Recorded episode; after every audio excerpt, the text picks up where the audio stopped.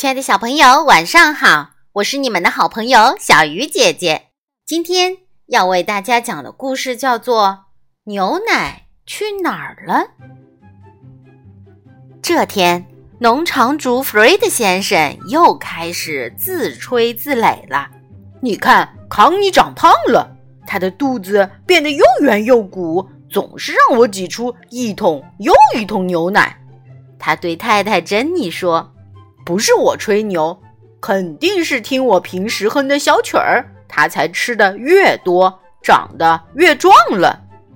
珍妮看着母牛康妮说：“嗯，我觉得康妮是不是？”可是弗瑞德正忙着哼小曲儿，什么都没听见。第二天，康妮摇摇摆摆地走进了挤奶房。农场的其他动物就围在一起闲聊。我觉得康妮长胖了，母鸡海蒂咯咯地说：“你不觉得康妮要当妈妈了吗？”老马哈利问。一听这话，大伙儿都兴奋起来。真搞不懂，弗瑞德说：“康妮的牛奶到底去哪儿了？”动物们都想告诉弗瑞德，那是因为。康妮把牛奶全喂了刚出生的牛宝宝，可是弗瑞德听不懂各种动物的话，他迷惑地看着大家。他怎么就是不明白呢？老马哈利叹了口气，跺跺脚，还踢翻了水桶。突然，弗瑞德眼睛一亮：“我知道了，肯定是我们这儿有偷奶贼！”弗瑞德大喊。别担心，我有办法。弗瑞德钻进了储物间，接着，里面传出拉动抽屉和壁柜门的砰砰声。所有的动物都在储物间外等着看热闹。弗瑞德先生准备做什么呀？小猪玻璃问。最后，弗瑞德终于出来了，手里拿着一个线团。我要布置一个陷阱，抓住这个偷奶贼。弗瑞德说：“他拉了很长的一段毛线，把线的一端系在草地尽头的牛棚门上。当天晚上，当弗瑞德准备睡觉时，他把线的另一端系在大脚趾上。弗瑞德刚躺下不久，珍妮就忍不住笑起来。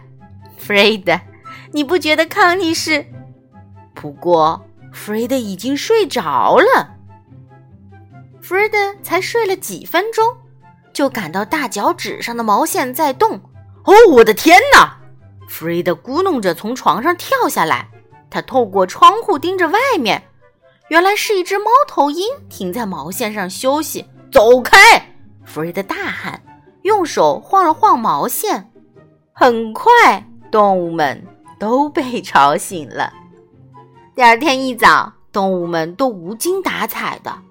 母鸡海蒂召集大家开会讨论，除了奶牛康妮，其他动物都到场了。呃，是该想想办法让弗瑞德先生知道康妮的事儿，要不我们永远没法睡安稳觉。海蒂打着哈欠说：“帕奇，你来搞定吧。”老马哈利说：“弗瑞德先生总是听你的。”这天晚上，弗瑞德拿着干草叉来到草地上站岗。没人能从我这儿偷走牛奶，他嘀咕着。慢慢的，小心翼翼的，弗瑞德开始数奶牛。一、二，数数却让他越来越困了。三、四。还没数到五，弗瑞德就睡着了。不过帕奇可不想让弗瑞德一直这么睡下去。汪汪！他叫了起来：“什么？在哪？”弗瑞德一下子醒了。汪汪！帕奇叫上他，往山上跑去。帕奇，你要我跟你去哪儿？弗瑞德睡眼朦胧地问：“你抓住偷奶贼了？”帕奇带着弗瑞德来到草地高坡上的旧牛舍。弗瑞德用手电筒照了照四周，发现康妮待在角落里，偷奶贼也在这里。原来是一只漂亮的小牛。哦，康妮，原来你一直在喂自己的小宝宝。弗瑞德恍然大悟，怪不得这几天没有牛奶。第二天，弗瑞的自我感觉又变好了。不是我吹牛，他对太太珍妮说：“我早知道康妮怀了小宝宝，一看她那么大的肚子就明白了。”珍妮和帕奇对视着，彼此眨了眨眼睛。哈利、海蒂、波利、莎莉还有其他动物都开心的笑了。这下子，大家是不是又能睡好觉了呢？也许吧，亲爱的小朋友，听完了牛奶去哪儿了？